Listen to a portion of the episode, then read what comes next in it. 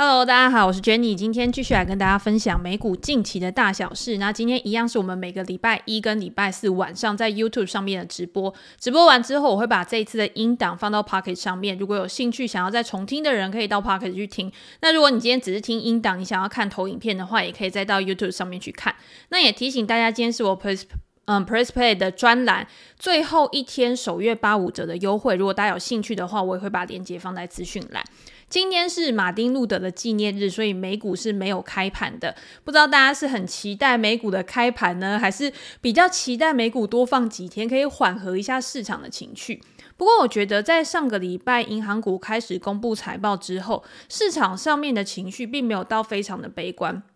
尤其是我觉得银行股它给予市场整个对于未来景气的方向啊，我觉得也没有到非常的悲悲观，反而是表示美国的经济仍在蛮稳健的状况，不管是消费啊、贷款的需求，好像也还在持续当中。大家要知道嘛，如果今天所得的下滑，或者是消费跟贷款的需求降低的话，才会去影响到企业的投资、企业的产出。那他们没有投资、没有交易量的话，供需的不平衡会去造成他们获利的下滑，就会造成整个市场估值的下滑，所以每一个环节都是息息相关的。我们今天呢，也会针对银行股的财报跟一些上个礼拜发生的重要事件，来跟大家做一个，嗯、我自己对于未来盘势的看法。那我们先来看一下整个大盘的表现，在上个礼拜，S M P 五百指数上涨一点八个 percent，不过它还是没有创下前面的历史新高。大家都一直很关注说，在道琼工业指数跟纳斯达克一百指数都创下了历史新高之后呢，到底 S M P 五百指数什么时候才由谁去发动，才由谁去拉动它，可以创下历史新高，然后重新的去掀起新一波的上涨行情？那它现在比历史的低点呢，大概还低了零点三个 percent 而已。上个礼拜道琼工业指数上涨零点三个 percent，苹果呢，大家知道在上个礼拜的时候，因为有分析师的降评啊，就是有一些坏消息的发出，所以它下跌了六个 percent。可是，在上个礼拜呢，它就有比较明显的反反弹，在上个礼拜上涨了三个 percent，所以也推动了纳斯达克指数有比较好的一个发展。好，那上个礼拜表现比较惨的是谁呢？你可以看到这一张。图的左半边啊，包括我们知道的七大科技巨头，微软啊、Apple 啊、Google 啊、Amazon 啊，它在上个礼拜呢都上涨超过了。呃，三四个 percent 以上，可是呢，你可以看到特斯拉在下面非常红的一块方块，就表示说特斯拉在上个礼拜的下跌幅度是非常大的，下跌了七点八个 percent。那左边还有像银行股，因为公布财报嘛，那财报虽然说并没有到非常的差，但是市场也会针对未来的一个预期去做一个调整，所以银行股的表现也是比较差的。那右边呢，你也可以看到油价的表现，能源股受到油价的一个拖累，它的表现也稍微比较差。差一点，那我们先来想一下特斯拉到底发生了什么事情。其实我在我的 Facebook 上面有跟大家分享特斯拉它最近比较重要的消息。我觉得第一个当然是赫兹的租车，他开始他要去销售他自己呃拥有的电动车。那他这个电动车呢，其实并不是说哦我全部都要卖特斯拉的车，只是这个消息去反映了一件事情，就是第一个未来。电动车的需求，它是不是有会下滑？目前来讲呢，它跟油车去比较，假设我是一般的消费者，我今天想要去租车的话，我第一个一定是想说，我的里程数，我今天在维护上面啊，我今天要加油啊，是不是很方便？那赫兹呢，它是表示说。电动车它的维护成本跟它的折旧啊，其实相对于以前的传统油车真的是比较高一点。那今天这些车子的成本也会反映在它的财报上面，所以为了要去调整它自己的成本结构，去拉高它的获利，它才会有这样子的一个举措嘛。可是对于特斯拉来说，它可能不是一个非常重要或者是非常大的冲击，因为特斯拉它主要呢，你今天还是针对消费者市场，到底车市是不是可以很好的去复苏？他今天他的降价行为有没有办法去吸引更高的买气？再加上呢，之前马斯克他也有说嘛，今年高利率就是提高了购车车主的成本。可是现在联总会已经开始要去转向啦。那在转向之后呢，是不是可以去带动买气的提升，去帮助特斯拉在之后的不管是产量、交付数都可以有比较好的表现？在去年呢、特斯拉的表现其实是很好的，因为它的股价是翻倍涨嘛。所以在今年年初的时候呢，它的表现比较差。今年以来呢，跌幅已经达到十个 percent，就会让市场怀疑说，是不是有要大幅拉回的一个情况？有一种说法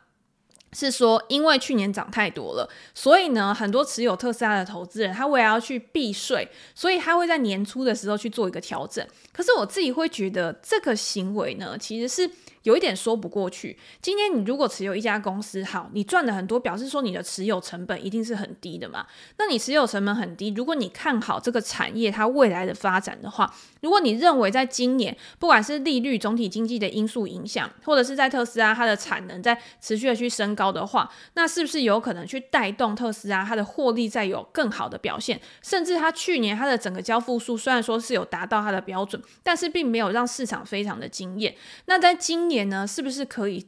趁着这个产业的顺风车有更好的发展？所以，如果我是投资人的话，我并不会因为这样子就去大幅的调整我自己的投资组合。那到底还有什么样的一个原因呢？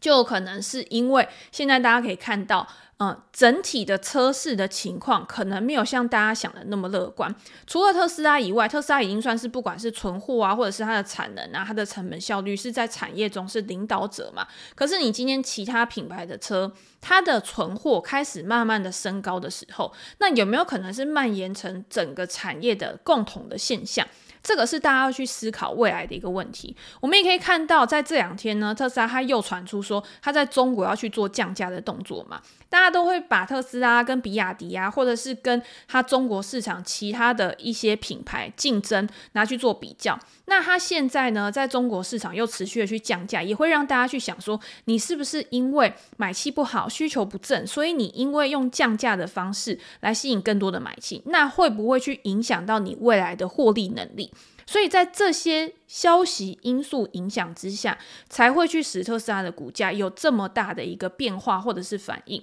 好，大家都对于特斯拉非常的呃不乐观，或者是开始觉得说，啊，我买入特斯拉是不是一个错误的选择啊？它今年呢，会不会让我的投资组合里面就是变成一个拖油瓶？可是有一个人不是这么想的哦，就是在过去这几天呢，你可以看到木头姐。ARK 基金的创办人，他持续的去买入特斯拉的股票，在一月十一号跟十二号，他旗下的旗舰基金啊，分别买入了非常多的特斯拉股票。大家可以看到，他在过去就是你特斯拉涨很多的时候，它表现非常好的时候，它就会做调节，它会开始去卖出。那那个时候大家就会讲说，哦，他今天去抛售特斯拉的股票啊，或什么之类的。其实呢，它就是有一个固定的比重嘛。我今天在下跌的时候去买，等于我是逢低布局。如果你今天看的是比较长期的话，那当然在拉回的时候买进会是更好的一个策略。那目前呢，特斯拉它还是 ARK 里面，我记得是第二大持股吧。第一大持股呢是 Coinbase。那大家也可以看到，去年像比特币啊，它的一个大幅下跌，可是在大幅下跌之后有显著的一个反弹。那今年一月的时候才刚刚通过这比特币 ETF 现货 ETF 的一个上市。那虽然说在这个 比特币 ETF 上市之后呢，它的价格并没有如市场预期的开始攀升，但是这个好像就跟我们在讲 IPO 的股票一样，当市场的热度最高，然后它刚上市的时候呢，通常都会造成筹码的一个混乱。有些人也想要获利了结啊，或什么之类的。一般的投资人，你今天在风险的考量之下，我自己觉得最保守稳健的策略就是呢，先观望一下，然后你再去做你自己资金的配置。那这样子，你也可以先了解一下市场的热度啊、氛围啊，不要有 FOMO 的一个情绪。好，那我们接下来呢，来看上个礼拜还有公布 CPI 的一个数据。那这一次的 CPI 呢，其实是有略高于市场的一个预期的。不过好处是，它的核心 CPI 或者是联准会它比较关注的一些核心的通膨，它并没有非常大的变化。所以你也可以看到，在 CPI 公布之后，市场对于未来联准会它降息或升息的预期并没有太大的改变，大家还是会认为说在三月的时候会有第一次降息的一个举措。那到底实际上会不会真的发生？我们还是要继续去关注未来的经济数据的走向。但是你也可以看到。对于利率比较敏感的两年期公债殖利率呢，它已经下跌到大概四点二几个 percent 左右，十年期的公债殖利率呢也已经接近四个 percent 左右，所以。债券市场它也并没有因为这个数据呢而有非常大幅的反弹。我们之前有讲过嘛，今年呢，二零二四年，因为大家比较确定的是，联准会应该不会有意外再去重拾之前那么紧缩的一个动作了。所以呢，如果今天你想要去布局债券的话，其实当然就是在债券的值域波动的时候，然后它在做区间整理的时候去布局，我认为都还是可以的。原因就是因为买在预期，卖在实现。但是今天。实现的这件事情，它还没有非常的确立。那等到真的确立的时候，你还是要去观察说市场上面它对于未来预期是什么，联准会是因为什么样的考量去做降息的一个动作，来帮助你可以打造一个更好的资产配置的一个组合。好，那我们接下来呢，当然要关注最重要就是上个礼拜联准会。呃，不是联准会，上个礼拜银行股的财报，一美国的财报季呢，通常都是由银行股去领先开始发布。那大家会关注银行股呢，不是因为说哦，因为很多人想要投资银行股，银行股是市场上面最青睐的标的啊。目前来看，其实市场上面还是比较青睐科技股的表现嘛。那为什么银行股它作为领头羊会这么的重要？原因就是因为在银行股的电话会议里面，分析师都会针对当前的一个景气状况跟未来的景气状况去询问这些金融机构的执行长，他们对于未来是怎么样看待的。那先讲就是关于银行股它自己本身的一个状况，在二零二三年的时候大幅的升息嘛，所以呢，利率的飙升对于银行股来说，它其实是有利的，因为银行可以从利率的上升，它今天放贷出去的时候，它可以收取的利息，或者是它今天持有的资产里面，如果今天是可以收取利息的，那它这个利息的收入就会增高。过去这一年呢，为这四大银行，包括像 JP Morgan 啊、摩根大通。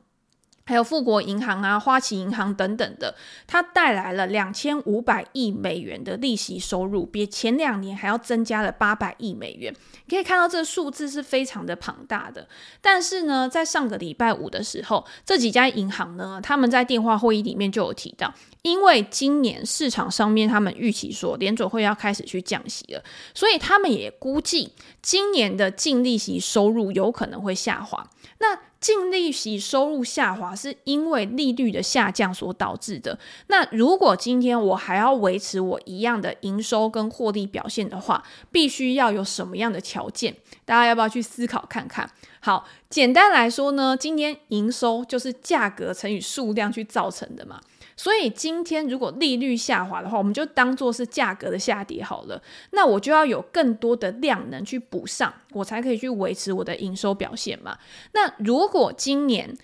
今年的美国经济是处在软着陆的情况，也就是我现在的经济都还处在一个非常健全的，然后消费者的一个动能啊，消费的支出啊，都还维持在很 OK 的一个表现的话，那是不是他们对于贷款的需求也会增加？或者是企业他看好说未来的需求会上升，所以他们也会开始去做更多的资本支出。那资本支出也不可能都靠自己口袋里面的现金啊，我还是需要去跟银行做贷款来做投资。那这个呢，量。量能的增加就有可能去带动银行的利润可以做提升，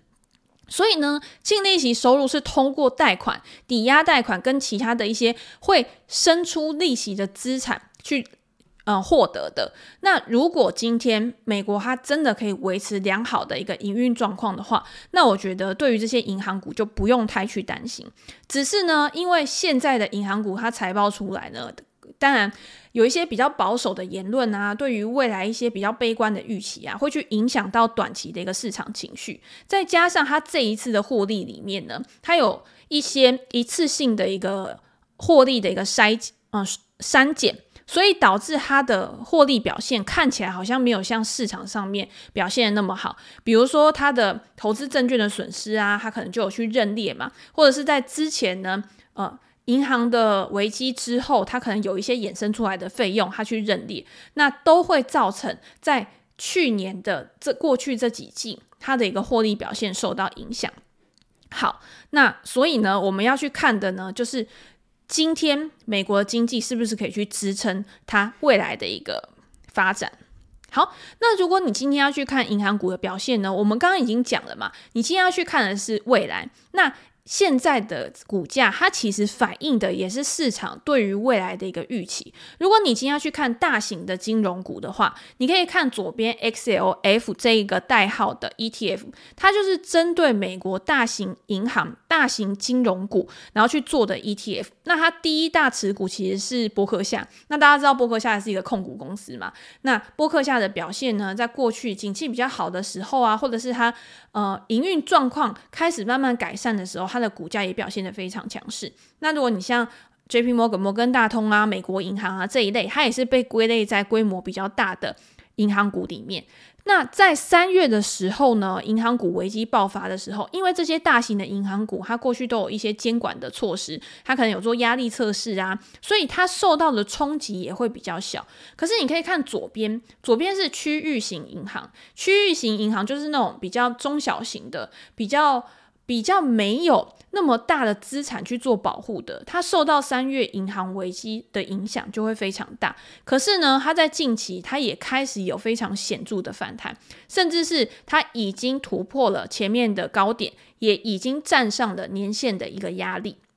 所以你说，如果今天股价会说话，如果股价是景气或者是营运的先行指标的话，看起来其实没有像上个礼拜。财报公布出来那么的一个悲观，那主要呢还是因为管理层他提供了一些我觉得比较负面的一个言论。可是有一家公司呢，它其实它的表现呢就优于其他的三家公司，就是花旗银行。那为什么花旗银行它在这一次它的表现其实也是不如预期的哦？为什么它还是可以上涨大概两个 percent？主要还是因为它在上个礼拜公布财报的时候呢，它表示说它现在还在进行重组，它还在节省它自己的费用，所以呢，它还还是要继续的去删减它的人力成本。那三年人力成本大家都知道嘛，就是去做裁员的一个动作，要裁两万名的员工。那他呢，预计二零二四年的全年资本支出大概是五百三十五亿美元到五百三十八亿美元左右，相比于二零二三年呢，也是有显著的一个下滑。那大家市场呢，针对这种比较成熟型的企业，因为他们在开源的部分可能没有办法有这么好的一个表现，所以都很着重在你要怎么样去。控制成本，你要怎么样去节流？所以相对于其他的公司，它比较注重在成长上面。那成长呢，有的时候是具有不确定性的。那市场呢，就比较不吃那一套。不过我自己在这几家公司里面，老实说，因为我从以前在专栏里面，我常常跟大家分享金融股的时候，最常分享的就是摩根大通。摩根大通呢，是美国的银行股里面算是非常重要的一个角色，而且也是整个金融股里面的。し呃，领头羊。那它在今年呢，它的年利润超过了美猴美国银行史上任何一家银行。它在第四季的时候，它的净利大概是九十三亿美元，全年获利呢已经达到了快要五百亿美元，比二零二二年还要成长了三十二个 percent。那也比二零二一年呢还要再更高。就是它的获利，就是在这一段期间，虽然大家可以看到，不管联准会的升息啊，银行业的危机，但是它的业都还是持续成长的。大家知道，嗯、美国运通它其实不只是有这种利息收入啊、放贷收入这些，它还有投资银行业务啊、交易业务。所以，美国的呃银行股或者是美国这种投资银行啊，它是有很多营收来源的。在景气好、在行情大好的时候呢，它的这些投资银行的业务、它的这些交易业务，它的表现就会特别好，所以它去掩盖了它利息收入比较差的一个部分。可是当景气比较不好，当联总会高速的升息的时候，它这些利息收入呢，就可以稍微去 cover 掉它在投资银行那一块，它在可能 IPO 比较冷落的时候啊，市场并购交易比较冷落的时候，它的获利不如预期的一个情况。好，那美国的六大银行呢，到二零一八年的时候，它的总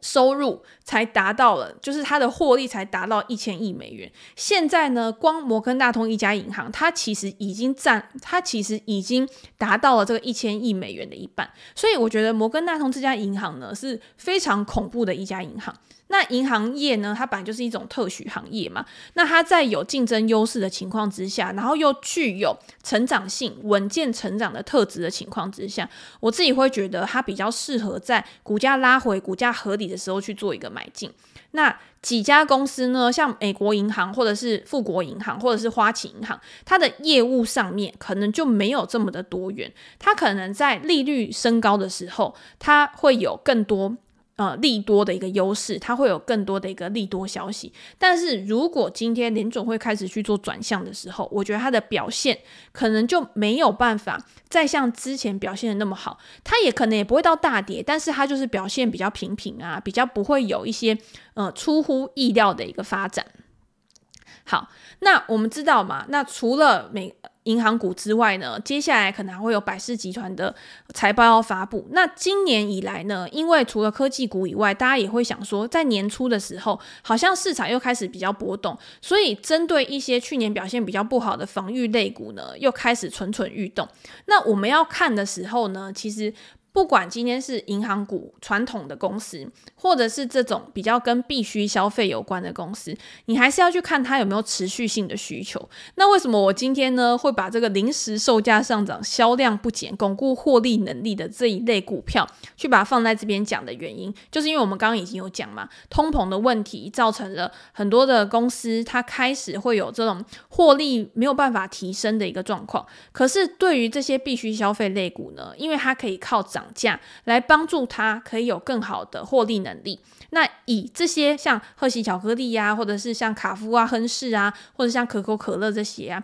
它都是靠一样的方式去让它的每股盈余可以跟着通膨开始往上去调。那在这其中呢，可口可乐它就维持了一个获利王的一个水准。所以呢，如果你今天想要去做资本配置，除了一些比较高波动、比较高风险。前景很看好，但是不确定性比较高的公司之外呢，你也可以去考量，在这样的情况之下，有没有一些公司它的股价在拉回的时候，可以作为现金流收益，可以作为长期投资的时候，资金配置停泊的一个港口。那我觉得在嗯必须消费类这种零食类股啊，饮食餐饮上面的，我觉得就算是一个还不错的选择。那另外呢，上个礼拜。还有一家公司也公布了它的财报，就是达美航空。那达美航空在这一次呢，其实我们之前的直播里面也有提到嘛，也有。读者啊，听众问我说，航空股啊，或者是邮轮股啊，为什么他们都一直没有办法很好的去做上涨？那我觉得呢，其实他们应该是要达到复苏的题材，尤其是现在呢，你可以看到，不管今天是通膨啊，或者是在消费上面，大家都一直说旅游啊、服务啊、娱乐啊这些产业，它相比于疫情之前已经有非常显著的一个提升了。那你去看股价呢，它其实它的波动却非常的大，就是你觉得它已经要反弹。但是呢，它又会因为某一些因素呢开始有下滑，包括像油价、地缘政治风险都有可能会变成它上涨的一个阻碍。达美航空在第四季呢，它的营收跟获利确实是超过了市场的预期，但是在当天它的股价下跌了超过八个 percent，连带着其他的航空公司呢也接着都跟着它一起开始下跌的原因，就是因为在二零二三年的时候呢，达美航空确实它创下了一个非常好的一个年度收营收的一个记录，但是现在到了二零二四年呢，是公司竟然把它的每股获利去做一个下调，市场。应该预估说，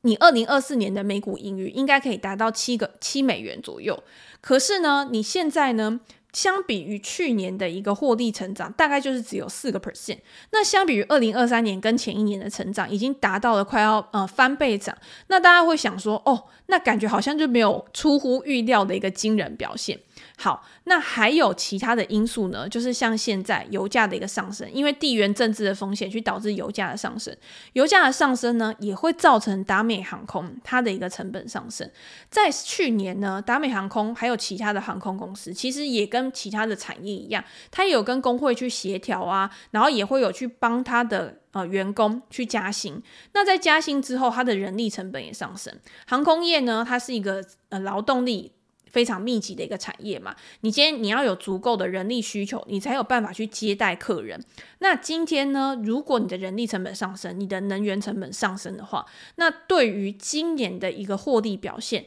大家就会打一个问号。那当然就会造成估值的一个下调。不过我觉得这个是基本面的一个表现，但是我觉得你还要去想说，那。这种负面的因素有没有办法去抵消正面的因素？还是正面的因素对于长期的趋势、对于长期的需求，它的帮助还是会比较大一点？我们现在也可以看到，在图面上呢，达美航空它的股价虽然说是下跌，但是它还是在年线之上，而且我觉得它没有非常明显的去扭转它当前的一个格局，所以我觉得它在拉回之后，如果、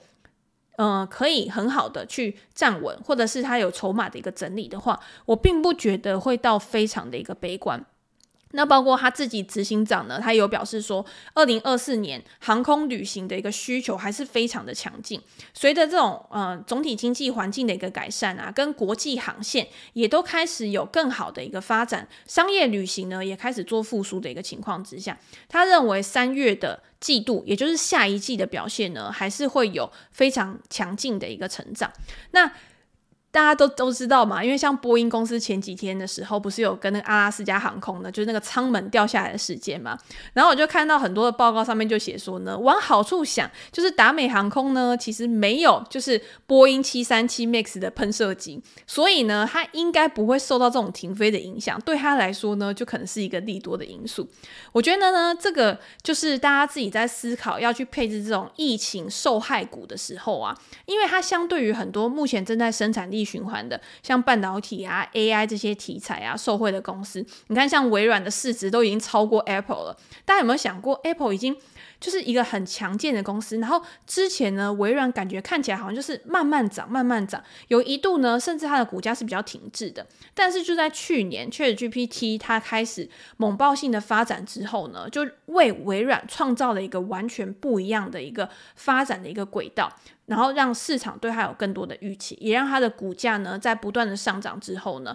直接去挑战全球市值第一的一个宝座。那其他的公司呢，我觉得你就要把它去做一个分类。好，我今天是成长，因为受惠于产业的循环。那再来呢，就是跟景气循环、跟疫情受害有关。那再来呢，可能就是像我们刚刚讲的，它可能就是没有什么变化的传统类股。那它就是稳稳定定的去发展，现金流充沛。那它可能会支付一些股息的收益给你。你自己比较偏好怎么样的一个投资组合，然后针对自己的资产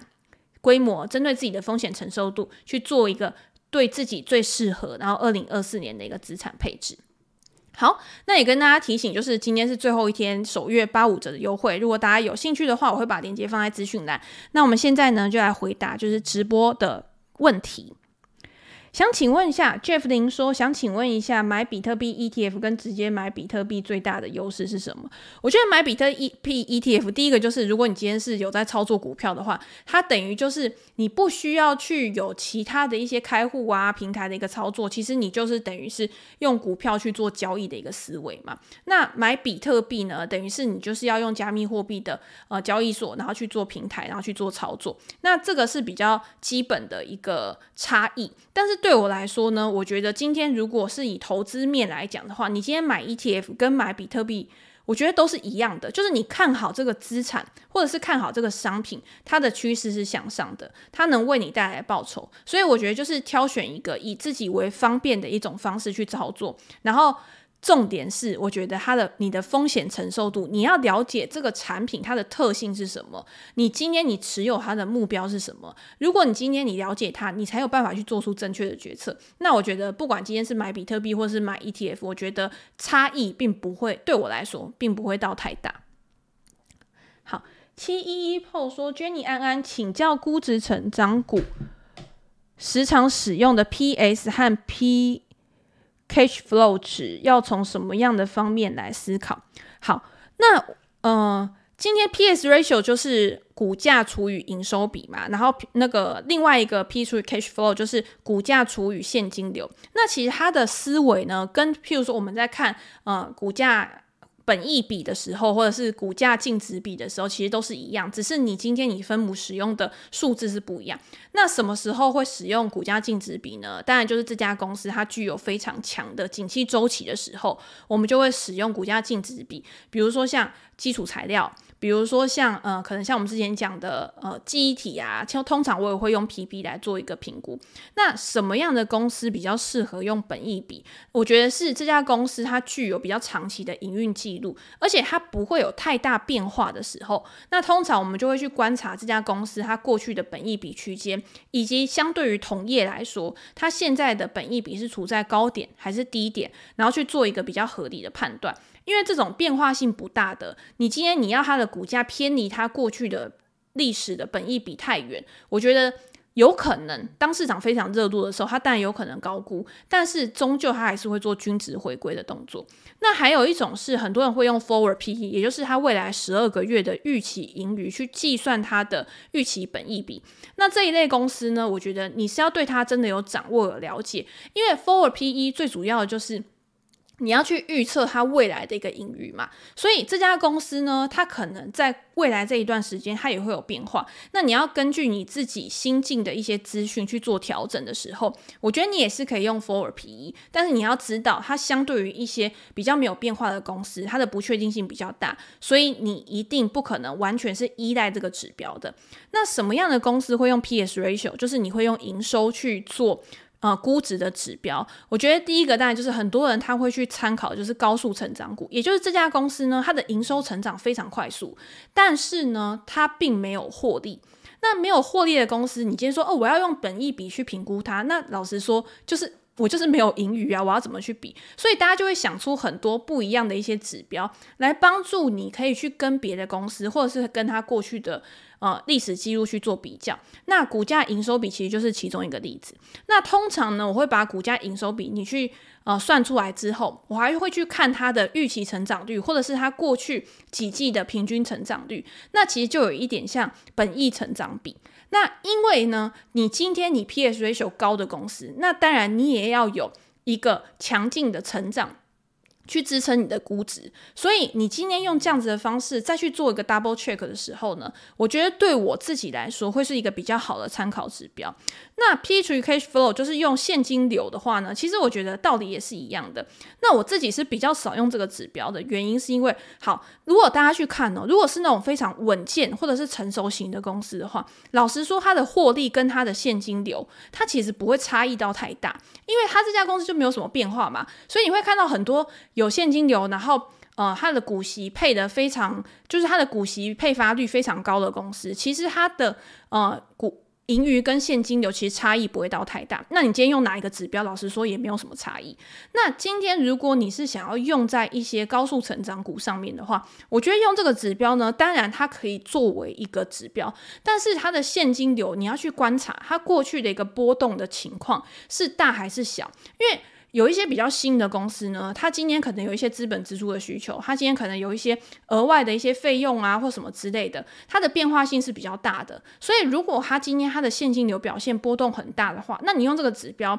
我觉得就比较没有什么参考价值。所以这个是我自己对于几个不一样的估值指标的时候，我在使用上面的选择。那我觉得估值指标永远就是当做多一个参考的来源。那当然，对于每一家公司，你还是要了解它的基本面。我觉得第一个重要就是它是不是在一个高速成长的产业？第二个是这家公司在这个产业里面，它是不是处在一个领导的地位？第三个就是，如果它今天处在一个领导的地位，即便是估值相对于其他的公司来说稍微高一点，或许它也是合理的，因为你要再去看它的成长率，它的成长率如果真的有达到比别人还要好的标准的话，那我觉得它有时候贵就是合理的。你未来再去看的时候，现在的高估值 maybe 就是一个更合理或者是便宜的一个价格。